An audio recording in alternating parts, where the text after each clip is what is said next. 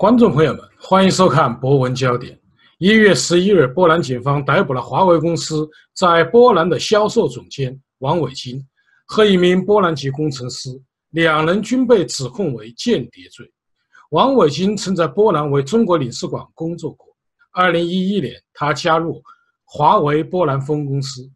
但令人不解的是，时隔一天，华为公司就宣布开除王伟金，声称。因他个人的原因涉嫌违反波兰的法律而被逮捕调查，该事件对华为全球声誉造成了不良影响。近日，华为的掌门人任正非频频接受中外媒体的采访，就华为公司事件，我们连线专访了自由至上主义学者夏以良教授。下面有请夏教授。呃，夏教授，您如何评价王伟金事件？王伟京呢，他是二零零四年才从北京外国语学院毕业，他学的是小语种，呃，那么后来二零一一年进入到华为公司，呃，成为这个波兰分公司的这个公关部主任，可能还担任过一些其他的重要的职务。那么他这样的一个人，现在已经被确认为这个中共的间谍，呃，那华为公司这么快就呃公开的宣布跟他切割，呃。而且强调这是个人的行为，是他个人的行为，跟华为公司无关。呃，我觉得如果要是讲正常的情况下，一个公司要确认自己的员工是不是间谍，不会这么匆忙的就宣布。啊，因为你如果要是完全不知道的话，为什么会那么容易的就相信说这个人 这个员工真的是可以被确认为间谍？也就是说，你华为公司等于你也认可了这种啊，人家对建国间谍的这样一种指控吧？所以这就是此地无银三百两，就是如果要是讲你事先华为早就知道他是间谍，那么给他提供这样一个掩护的身份，或者说华为公司本身就有这样的一个性质，它提供的可能不是一个间谍的这样的一个掩护身份的场所，呃，可能是许多个间谍，甚至这个整个企业都是从事某种间谍的活动。所以现在呢，就是说很多呃网上的评论说，华为是一个非常好的公司啊。不要抹黑华华为公司啊，呃，也不要说这个出了点什么事儿就马上就把这公司全面否定了，什么什么什么。但是现在来看，华为公司真的不是那么简单，呃，那么现在这个孟晚舟事件到现在，呃，这个掌握的这个证据，据说就可以足以使孟晚舟呃这个被判三十年监禁。那如果要是讲这些罪名都成立的话，华为公司究竟是一个什么样的公司？我想在国际上，大家都能够非常的清楚，呃，重新加以认识。尤其是现在，西方主要的国家都已经宣布不再跟华为合作。那么现在，任正非呢，也是在搞危机公关，他生怕这个华为的形象会被全面的浑水，呃，损损毁。所以呢，他现在也非常着急的用各种方式来，呃，加以掩盖。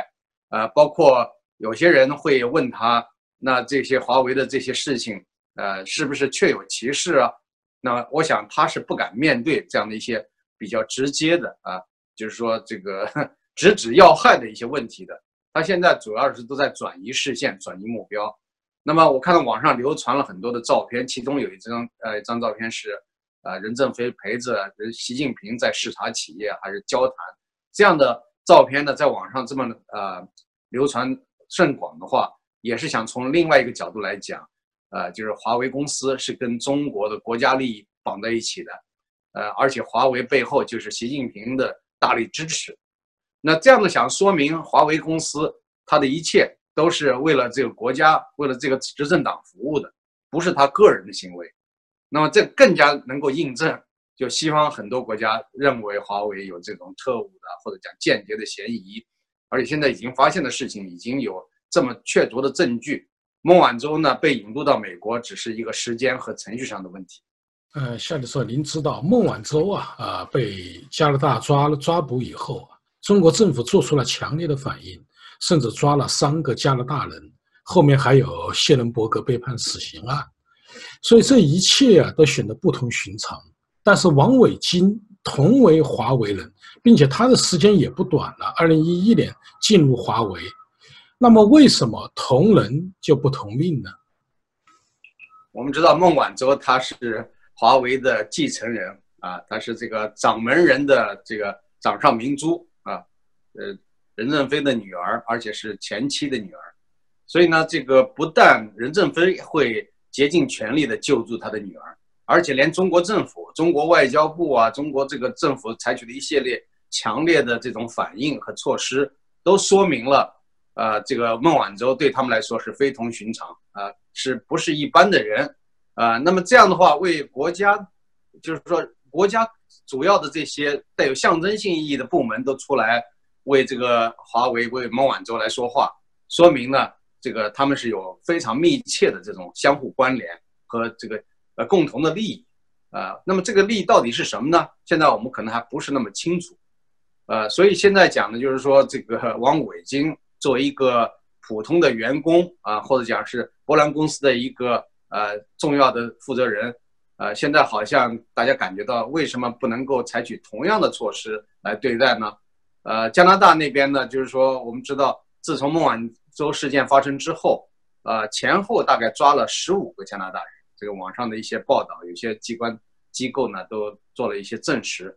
所以呢，这里边呢最严重的就是最近抓的这个贩毒犯啊，贩毒犯本来一审判决是十五年徒刑，赔十五万元人民币罚款，然后很可能就被驱逐出境，就是这样的一个待遇。但是由于他本人不服，要求这个上诉，结果呢恰好碰上孟晚舟这个事件。那么结果呢，反而更加严重啊！这个要求呃原来的这个上诉的法院啊，上诉的检察院呃，这个去重新审理，补充材料，然后呢又由原来的这个法院，就是大连市中级人民法院判决这个死刑。所以这个案件呢，就是说使得加拿大政府啊都认为，呃，这个中国政府呢在死刑这个方面量刑方面是非常随意的，随意就可以判一个加拿大人死刑。呃，这一点呢，就是说，这个加拿大方面外交部长啊，加拿大的总理都已经做了这样的一些说明，而且是发出了警告，就是到中国去的这些加拿大人一定要注意这个自己的安全。呃，那么现在呢，呃，这个确实是非常危险的一件事情。呃，我们看到这个中国外交部也发了相应的警示，说中国人如果到加拿大去也要注意安全。这个是很奇怪的啊，按道理来讲，加拿大有什么不安全的呢？啊，除非你是有间谍行为啊，有这些犯罪的行为，所以呢，这个这种，呃，而且中国外交部在讲这些事情的时候非常搞笑，呃，特别是那个华春莹，他讲了一句什么话？他说中国是一个法治的国家，意思就是说他对毒毒贩判这个死刑是完全符合法律的这个呃要求。但是我们也知道，中国这个要讲是法治的国家，最近发生的案子就让人啼笑皆非，就是最高法院。那个卷宗丢失那那个事情，到现在呢，最高法院就说这个院长周强即将下台，啊，到底现在这个传言能不能最后的被证实？比如说上海市市长殷勇来接替最高法院院长的这个位置，现在还没有得到官方的确认。但是呢，我们想这个如果最近，呃，这个十九大的这个呃四四中全会如果召开的话，呃，有可能在人事问题上做一些调整和确认。那现在这个情况就是，大家感觉就是中国的法院系统过去一直认为中国没有司法这个独立，呃，这个法律不公正，是一个人治的社会，这点是非常这个大家都清楚的。但这次呢，居然出现了这样一个最高法院的首席大法官，也是院长周强，啊，这个应该说知法违法，居然能够主动的批示，呃，让这个案子呢做特殊的处理。不是按法办事，而是呢按官员的旨意，按按照这个权力呃需求、权力的需要去办事，所以呢这就是一个公然的这个破坏法治形象的这样一个代表啊，这种行为是非常猖獗的。如果这样的人还能够继续留用做法院院长的话，那就说明他这个脸都不要了。所以习近平呢，这个十八大那时候讲什么法治国家、法治社会、法治政府。啊，这个完全是给他自己的，呃，应该说自抽耳光啊，就是说完全没有这样一丁点诚意啊，哪怕你就是装也得装吧，现在连装都不用装了，就直接的赤裸裸的暴露在大众面前。呃，夏教授，您知道啊，这个王伟金案出现以后啊，呃，波兰政府还是很强硬的，说你中国如果报复，那你就试试看。但是我们看到，对中国对波兰倒没什么，对加拿大是毫不留情。那么您感觉到加拿大是不是像网友所说的，就是一个呃好欺负的小土豆呢？呃，我们知道加拿大跟中国呢是非常，呃，他们的关系啊，你要讲起来，就是当年在共产党统治，就是刚共共产党刚刚这个取得政权的时候，西方国家很少承认啊中国政府的合法性，但是呢，一个是法国，一个是加拿大，都算是比较早的承认了中国，啊，这个加拿大这个国家呢，虽然讲它过去是美国的小兄弟。但是在很多方面，它都表现出了一种特别的宽容和中立，在很多方面都是，呃，从中国改革开放，应该说还没有改革开放的时候，毛时代，加拿大跟中国的关系就相当的不错，尤其是这个小土豆，呃，小特鲁多他的父亲，啊，当年担任总理的时候，还跟毛泽东会面过，所以说明呢，就是加拿大呢，他以以往呢，在政治立场上来讲也不够鲜明。啊，尽尽可能的妥协，而且为了这个商业方面的利益，呃，就是一直跟中国保持密切的联系。在五六十年代，当中国出现饥荒的时候，加拿大政府那时候也卖给了中国很多的小麦，呃，粮食，呃，那么这个关系应该是相当好的，就是中国对外关系里面可能最好的西方国家之一，那就是加拿大了，呃，但是呢，呃，居然这个中国政府可以对加拿大采取这么。无情的、强硬的态度，甚至是呃暴虐无理的态度。但是加拿大呢，好像过去一直是非常啊谨慎的、小心，生怕损坏了这关系，都是节节退让啊。所以有人说这个小土豆是非常软弱的啊，软弱可欺的形象。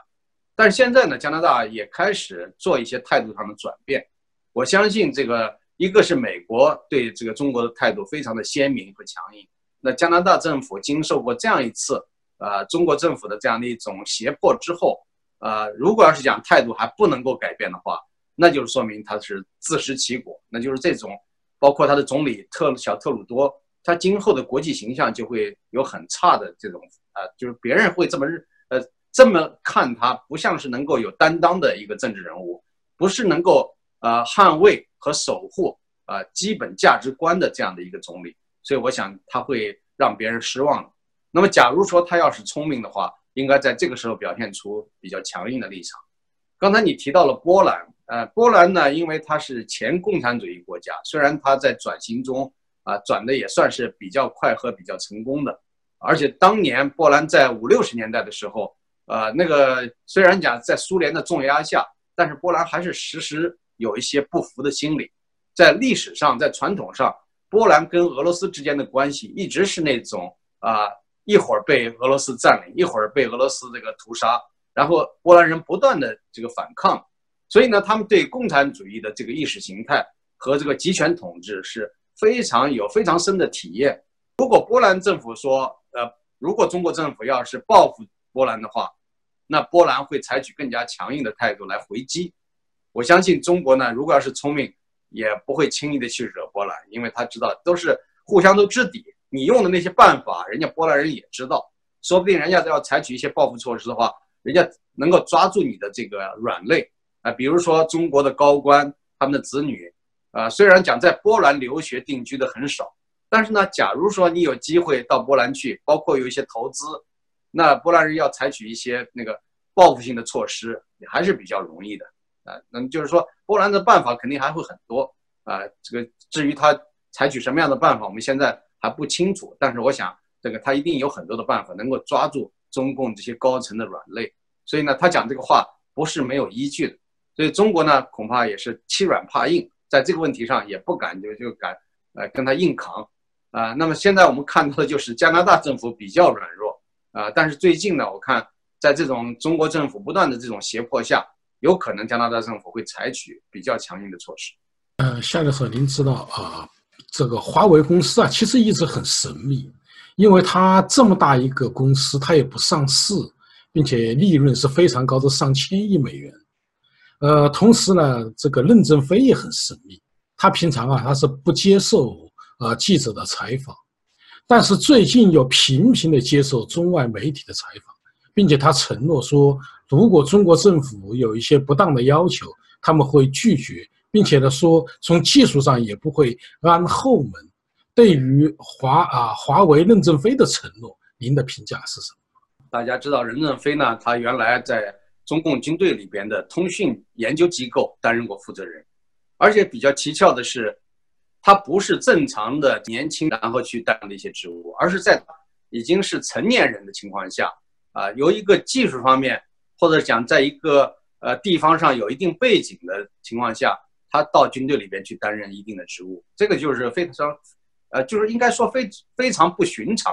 啊，不寻常的话。大家就猜测他是不是很早就被发展为间谍了啊？那或者讲国家的有关部门给他特殊的使命，要求他去完成这个使命，他才有这样的机会。在一个中年人啊，穿穿上军装，没有当过士兵，先当军官，这样的情况是很少见的。所以有人说他的军衔是啊中校，有的人说他是上校，具体是什么我们也不清楚。但是呢，啊，据说是一个团级负责人吧。呃，那么任正非他这个通讯企业一开始。它的发展就是为军队提供这个程控交换机，就是为驻港部队提供这样通讯设施。后来一步一步发展，就是它的订单几乎都是来自军队。呃，那么国家的研发的费用以及研发的成果，可能也是由他们来优先的来享用。所以呢，它得到了一般企业所没无法得到的特殊优惠条件。呃，再加上呢，在海外跟海外的一些机构啊，就是一些技术领先的。研究机构进行各个方面的合作。其实我在二零零一年的时候，那时候我在 UCLA，我就已经听说这个华为公司被呃调查。那主要是联邦调查局、中央情报局在调查华为。这是二零一一年的事儿。你想想，现在已经七八年时间过去了，为什么这么长时间里边，这个到现在美国政府才正式的对华为进行这样的一些呃措施或者宣告？一些调查的结果，这个我觉得这个过程是相当长的，应该是掌握了相当充分的证据，而且还说这个如果孟晚舟一旦把这个呃孟晚舟引渡到美国，然后证据确凿之后，可以呃监禁他三十年时间。这说明呢，华为所做的事情呃是有很多不能见阳光的。那么现在呢，任正非频频的进行自我曝光啊，这个。目的呢，一方面是我刚才说到的这个做危机公关，想挽回华为的形象；另一方面呢，也想来洗刷啊，这个洗刷自己家族和洗刷华为。呃，他说这个自己的这个手机不留后门，呃，不让有关部门监控，完全是胡说八道。其实华为手机啊，我在国内的时候就知道，就是当时也有一些人跟我说，想不想要华为手机啊？这个可以想办法去呃提供呃华为手机。我说不要，华为手机不安全，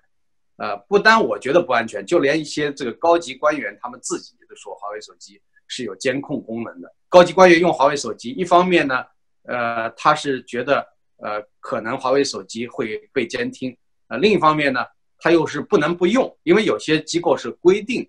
呃，有些官员和有些企业的官员都需要用华为手机，而不能用苹果手机。不能用苹果手机的原因是在于他们害怕美国在苹果手机手机里边装窃听的这些软件，然后呢，让这个中共的这些官员的军事机密和高级的商业机密都被窃取。但事实上呢，呃，那个这些华为用华为手机的人自己都被监控了啊，所以呢，呃，他有没有留后门？早就留了后门啊，不是说现在的问题。所以现在这个任正非撒这样的谎。应该是弥天大谎，啊，他说这样的事情，就是有谁会真的相信呢？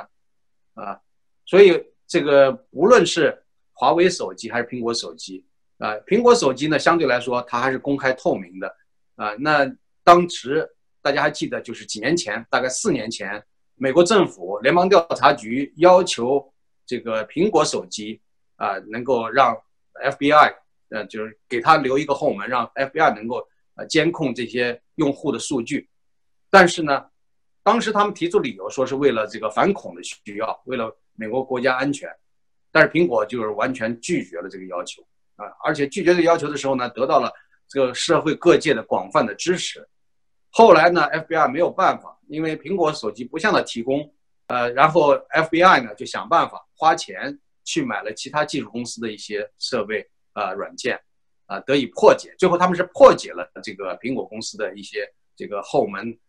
进入的通道，所以呢，FBI 现在也是有办法来掌控这个苹果手机用户的一些信息。当然，大家在想，就是说我一个用户，我的信息不希望被任何人所掌控啊，包括就是哪怕我这个没有什么秘密，我都不希望让你听到。但是你想，这个 FBI 它的人手是有限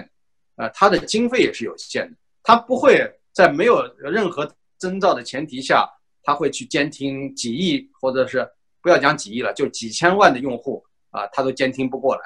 所以呢，他只是对那些真正他有一定的这种线索的人，他才会去监听监控。但是呢，华为手机它可能监控的功能是普遍的啊，当然。它华为手机用的范围主要是一些高级官员，还有一些大型国企，包括一些私营私营企业的这个老板，他们经常都是用华为手机的。这个华为手机的监控相对来讲更加的广泛、普遍，针对性比较强。再加上，如果你我我没有听说国内哪一个异议人士啊会主动的去用华为手机，因为我们知道华为手机监控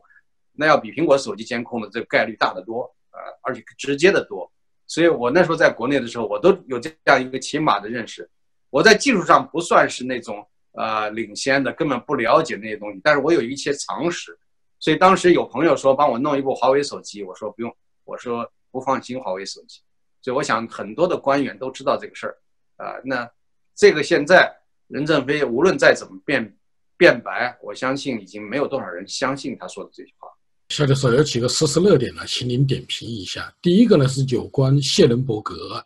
因为谢伦伯格案呢很蹊跷，一个呢就是人家啊说是罪名是走私毒品，被判了一审判了十五年，然后呃谢伦伯格认为自己无罪去上诉，上诉完了以后呃回头反而加刑了，加刑了并且加的是死刑，所以这样呢就让无论法律界还有很多啊。社会媒体都感到不可理解，您的看法是什么？我们知道法律界有一个常识，就是上诉不加刑。呃，这个但是这个案例里边就破坏了这样的一个规则。呃，那假如说一审当时判的是十五年啊，罚十五万元人民币，然后呢驱逐出境，本来这个事儿呢就应该说是，呃，因为毕竟是外国人，所以呢采取的方式跟中国国内的呃。这个贩毒犯待遇是不一样的。国国国内的贩毒犯，不要说这个两百多公斤，哪怕是一公斤或者半公斤就足以死了，啊，所以这个判死刑对毒贩啊，对中国国内的毒贩来讲的话，那就是一点意义都没有。所以呢，呃，原先的一判，呃，就在大家看来就是对一种啊，应该说是对外国人的一种特殊的优惠待遇，啊，如果是中国人，早就直接判死刑了。那么，既然对外国人优惠了，为什么后来又改判了呢？啊，那么改判的原因还在于跟孟晚舟这个事件相关。哎，中国政府要给加拿大一点颜色看看，就是本来不是那么呃最最严重的处理和对待的案件，要用最严重的这种量刑来让加拿大政府感受到中国政府的这种态度。啊，所以呢，这次就是说，这应该说一反常态吧。啊，这个。居然呢，到上诉的时候还加刑，而且呢，现在据说这个这个死刑是很难被推翻的。加拿大政府，包括总理，包括外交部长，已经发出呼吁，希望中国政府能够呃，在这个问题进行理性的思考，尽可能的不要判死刑。但是呢，中国政府似乎在这个问题上不会妥协让步。那么，除非美国就这个事情对加拿大啊，就是说给予非常大的支持。如果跟呃中国的最高领导人见面的时候，如果川普能够直接的提出来，而且用什么其他的条件来进行交换，也许习近平会放这个，应该说让让加拿大这个事件就是说得到缓解，否则的话，我觉得很难看出有这个任何呃就是说不判死刑的这种可能性，呃，所以这个事情呢，那怎么会做呢？因为这个事情说来说去，加拿大人有点冤枉啊，会有点委屈啊。就这个事儿呢，本来不是自己的事儿，是替美国做事儿，因为他们有这个引渡条约，是按照这个条约来办事儿，哪知道因此而得罪了中国，所以呢，如果美国政府在这个方面，呃，不帮助加拿大，不给这个中国更加的压力的话，呃，如果不能够把这个人从刀下解救出来，那可能加拿大政府以后对美国也会有一些怨言，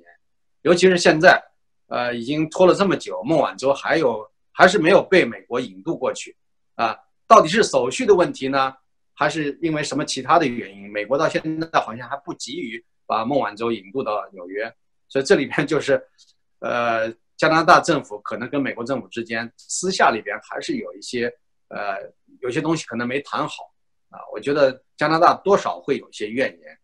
啊。但是不管怎么说吧，就这个事件，呃，应该说，如果要是讲中国政府采取了这样的一个不可挽回的这种解决办法啊，那么我相信加拿大政府在今后很长的一段时间里边会跟中国政府保持一个啊，就是说。跟以前不一样的这种状态，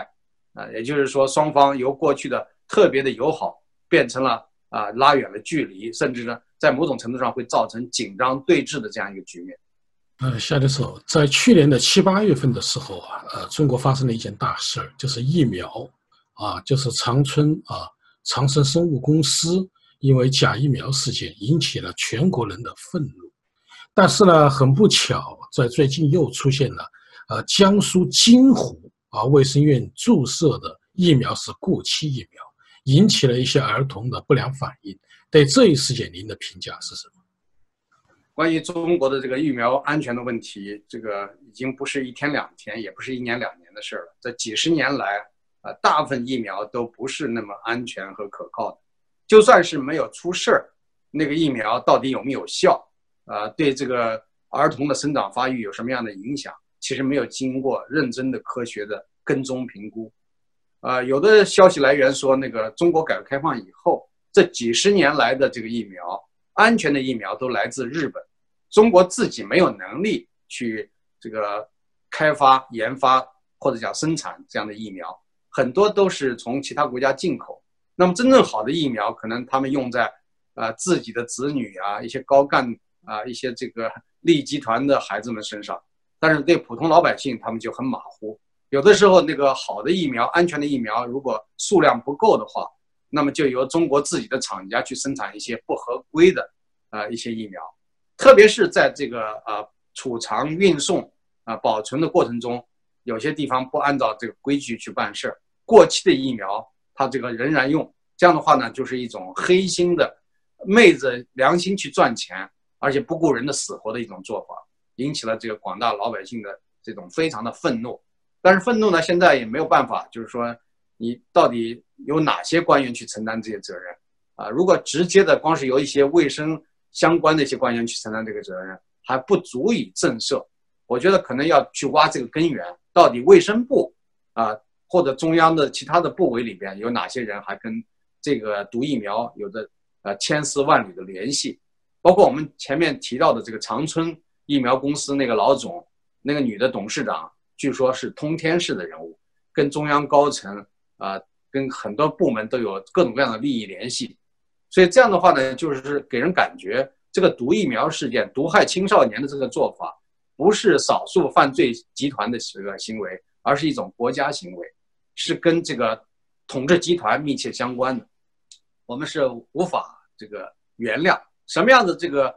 假如说你是管理不善呀，或者是呃出现一些责任事故，那个呢还可以进行一些，比如说校正啊、追查啊，要进行一些赔偿。而今天这个情况呢，已经不是那么简单了，它是跟制度有关联，跟统治集团的这个这种呃统治阶层的利益是密切相关的。另外呢，国家赔偿的这个法案过去好像也公布过，就是国家行政赔偿、国家其他的一些赔偿，就是政府做错的事。要给老百姓以这个民事赔偿，应该这个这些责任应该落实。我的家属、受害者本人都应该一方面受到这个应该接受免费的医疗救治啊，这个事后的这样的一些补救措施。如果这些东西还不够啊补偿的话，还应该有这个其他的惩罚性的赔偿啊，包括人家假如假如说真的是受害，因此受到了各方面的影响的话，那么这个。补偿呢，可能是要非常大的数额，不是说做一个象征性的表示就可以的。那么，像如果是在西方国家啊，这样的事件，一个人可能要赔偿上百万美元。那中国呢，虽然可能没有那么高的这样的一个测度，呃，或者这样一个赔偿的标准，但是至少呢，要在中国的标准下，应该是比较高的啊，起码也得几十万人民币吧，啊，几十万人民币、上百万人民币，这个我觉得你如果没有这样的一个赔偿的幅度，都没有办法表现出政府的诚意。夏指导，前不久啊，这个李克强总理就中国的经济召开了一个座谈会也吸收了啊方方面面的人士参参加。其中的马云啊，马云提出来说，呃，总理，我可以要提出一些意见，呃，并且要发出刺耳的声音。呃，李克强也说了，中国经济不能呈现出啊叫断崖式的下跌。我的问题是，第一个，您如何评价马云的刺耳的声音？第二个就是中国的经济到底到了一种什么样的状态？我觉得像马云这样的企业家，他们的智商不会是很差的。他们被迫呢，就是昧着良心去跟这个官方啊去做一些超长的合作。所以像马云这样的商人，已经不是简单的普通的商人啊，他是跟国家的领导人、跟着集权统治有着非常密切的联系，有着共同的利益。包括他的公司股东里边都有中共第二代、第三代领导人的这种呃后代在里边，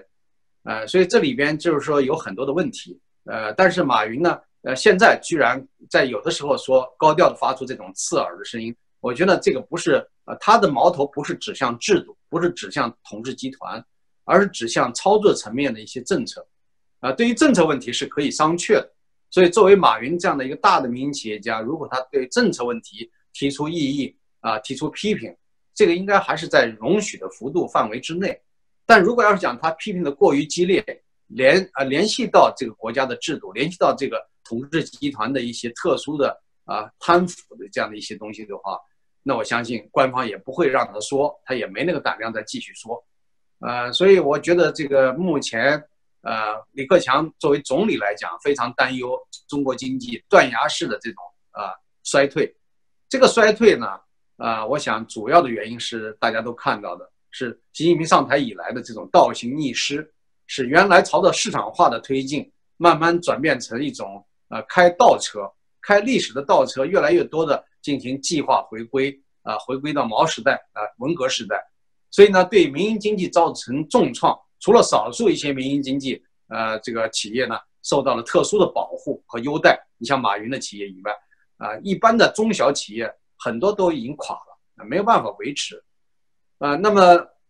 如果要是讲这个大的局面不改变，李克强他作为一个总理，实际上是没有那个能力来这个，应该说，呃，他没有办法来妙手回春的，他没有这个能力，也没有这样的一个呃强大的。这个权力背景的支持，虽然是总理，有人讲的总理都是没权，都是一个冒牌的，不不是讲冒牌的吧？就是说至少是呃名不副实的一个总理。名不副实的总理的原因，是因为他下面的副总理李刘鹤，刘鹤的实权超过了李克强，是吧？刘鹤的这个实际的影响力，对习近平的这种影响力超过了李克强。所以这个呢，就是让李克强呢处在一个非常尴尬的境地，呃，他这样的做呢，也是只能说让公众对他有一些形象上的啊认同，或者讲在很多方面会支持或者期望李克强能做一些改变的事情。但是谁都知道他改变不了。温家宝当年当总理的时候也是很高调，听起来很得民心，但是后来基本上也没做成什么事儿啊，就是在这种大的环境下。啊，那现在的情况比那个那个时候更加糟糕，所以李克强呢，我觉得他是哪怕是有心，他都没无无力啊，无法改变目前这个现状。呃，那么民营企业家要不要进行反思？要不要发出声音，甚至发出刺耳的声音？当然要。问题就是说，如果在没有得到特殊利益关照和保护的前提下，是不是所有的民营企业家都敢发声？啊，我觉得很多中小企业家。不要说这个在中央层面来发声，就在地方上，你要稍微有一点不同的意见，地方的官员都会置你于死地。啊，很多地方那些官员就像是当地的一霸，啊，就是说一手遮天。你像当年薄熙来在重庆的时候，啊，整了多少民营企业家，他一下子说你是黑社会，就把你整个的资产全部没收剥夺，然后把你这个人，啊，就是打到监牢里边，啊，折磨的这个，有很多人都是折磨死了，是吧？或者不折磨死也折磨成残疾，所以这样的话是很可怕的，呃，那么民营企业家在中国这个环境下的确是令人担忧啊。那我觉得现在这种表面的文章，呃，做与不做，呃，关系不是特别大，但是呢，做比不做好。向老师向您请教的最后一个问题是关于啊，前陕西省委书记赵振勇赵振勇呢，因为那个违规建设的问题，最近呢倒台了。呃，但是有很多评论人士呢认为下一个是周强。呃，但是也有不同的声音，就认为了，因为他是当时啊，呃，千亿矿权案的时候，赵振勇只是一个省长，而赵乐际是省委书记，所以这把火啊，真正要烧的是赵乐际。您的看法是什么？呃，我们知道赵振勇他过去大部分时间是在安徽，从安徽提拔任职，然后后来才调到陕西的，所以他在陕西的根基并不是那么那么大，呃，那么深厚。呃，所以呢，他呢那时候跟着赵乐际，啊，应该说做了很多的事情，呃，现在这次这个案子，我觉得这个利益肯定不是说到赵振勇这一级就终止了，啊，包括周强也出来维护这个利益，那就说明呢，在中央有更大的这种呃利益呃维护者啊，那么就是说，为什么这样的一个地方上的案子会通到中央，到底是跟哪些人有着密切的联系？所以这个里边呢，我们现在看到的。如果赵振勇被调查了，那么下一个呢可能会引火烧到赵乐际身上。而赵乐际现在呢常委，呃，那么他担负的就是反腐的职责。如果反腐的人自己都在 应该说跟腐败沾边的话，那么这个东西就不好交代了。那我觉得如果不下决心的话，恐怕都不会动这个案子。呃，大家联系到前不久啊报上经常曝光的这个秦岭别墅拆除事件。据说习近平批示了六次，啊，那个你想想，这个最高领导人为一个拆除别墅的事情，如果批示一次，按道理来讲都能够得到彻底的贯彻执行，为什么还要批示六次才得到执行呢？这说明呢，这个利益关联呢，确实非常的厉害，连习近平的话都不能得到 立即的执行，啊，所以呢，我们看到这习近平肯定也是非常的恼火，啊，那么到底会不会把赵乐际拿掉，周强拿掉？现在看来是。呃，应该是大概率事件，因为周强本来就是共青团的团派，虽然习近平上台以后，他不断的讨好啊，这个显示自己要效忠于习近平，但是习近平不喜欢团派的这些人，除了少数他要留用以外，其他的稍微有一点毛病，他就会找机会找借口把这些拿掉。所以现在周强这个形象已经这么糟糕，我估计习近平不大可能再保他，所以周强基本上已经没戏了。那么赵乐际呢？那还要斟酌斟酌，因为毕竟十九大才把他选到这个中央核心的领导圈子里边，那么这个时候拿掉的话，震动会比较大。但如果要是讲迫不得已，或者习近平觉得这个人已经失去了自己的信任，他也有可能会把赵乐际拿掉。呃，那这里边呢，就是说明，如果把赵乐际也拿掉的话，那就说明中共内部还有谁可以被信任呢？啊，那假如说就连这样的这种啊。这个掌握反腐大权的这样的人都不可以被信任，以后谁来做这样的事情呢？包括栗战书啊，是习近平说起来是最信任的人了。栗战书以前也在陕西工作过。那如果要讲陕西的案件啊，有着这样的各种各样的这个利益牵连的话，就算他跟这个千亿矿权案没有直接关系，但是陕西的很多的官员都是在栗战书时代提拔上来的，那这样的话，是不是栗战书也有责任呢？他所以这把火要烧到哪一边，烧到哪一个层级才算到顶了呢？啊，这个就是非常有意思。所以中共的这些呃高层的内斗啊，就是内部的这种反腐或者帮派的这种斗争是非常有意思的。我们作为观察者、局外人啊，非常乐见他们内部的这样的一种内斗。如果内斗加剧，最后呢才会使得这个统治集团呃早一点垮。啊，这个是我们大家乐意看到的。观众朋友，夏一良教授指出，王伟金事件说明华为公司具有间谍性，将该事件会对华为公司国际市场产生巨大的破坏力。任正非不得不走到前台，面对国际社会。任正非的承诺是不可信的，因为在党领导一切的中国，不服从中共意味着将被淘汰出局。孟晚舟事件可以看出华为与中共的紧密勾结，